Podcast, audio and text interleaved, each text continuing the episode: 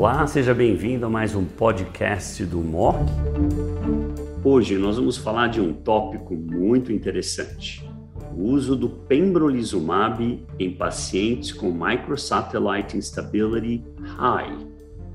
Recentemente foi aprovado no Brasil o uso de pembro para esse grupo de tumores. E para cobrir esse ponto, está comigo hoje a doutora Graziela Dalmolin, oncologista clínica da BP uma das maiores especialistas em câncer ginecológico do Brasil. Grazi, seja bem-vinda ao Videomock do Brasil. Muito obrigada, doutor Buzaide, pela oportunidade de estar em mais um Videomock. Também gostaria de agradecer à MSD pela possibilidade de falar de câncer de endométrio aqui no Videomock. Muito obrigada.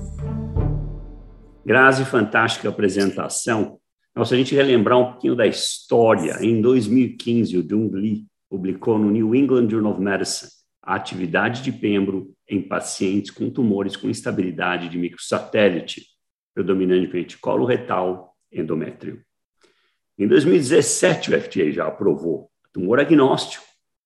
E agora, finalmente, veio ao Brasil. E ficou muito claro que de 15% a 30% dos cânceres de endométrio têm instabilidade. É outra coisa que me chamou muito a atenção. É absurdo a resposta. Estão falando 48, quase 50% de resposta, incrivelmente durável. Você mostrou basicamente um platô. Eu acho até que deve curar uma percentagem desses pacientes pela durabilidade da resposta.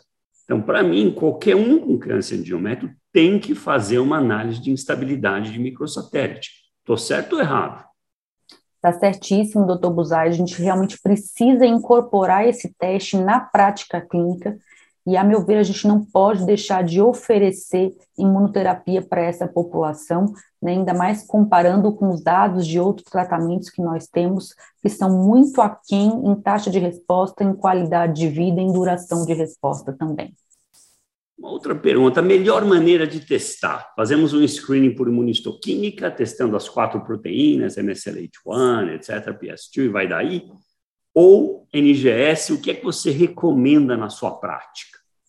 Essa pergunta é muito importante e todos os dados e diretrizes mostram que a imunistoquímica, além de ter um custo baixo, ela apresenta-se bastante eficaz para mostrar as enzimas de reparo deficientes. Então, obviamente, quando a gente tem alteração imunistoquímica, a gente precisa de um teste confirmatório germinativo, né, para a gente afastar o diagnóstico de síndrome de Lynch, fazer o aconselhamento genético.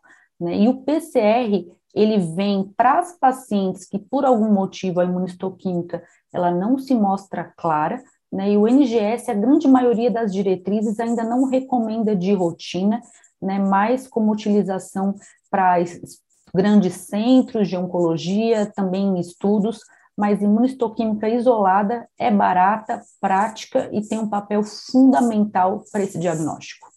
Então, deixa eu ver se eu entendi. Eu peço o exame por imunistoquímica. Se vier presente a instabilidade, eu tenho que pedir um NGS ou um PCR, alguma coisa confirmatória ou não?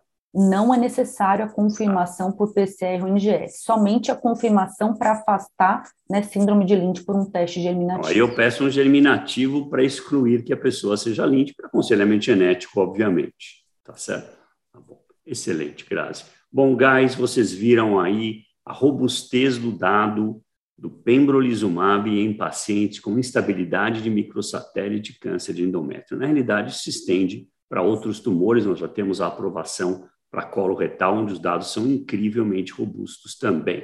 Então, nós não podemos deprivar pacientes que têm câncer endométrio da testagem da instabilidade de microsatélite. Grazi, obrigado por sua excelente participação nesse videomock do Brasil.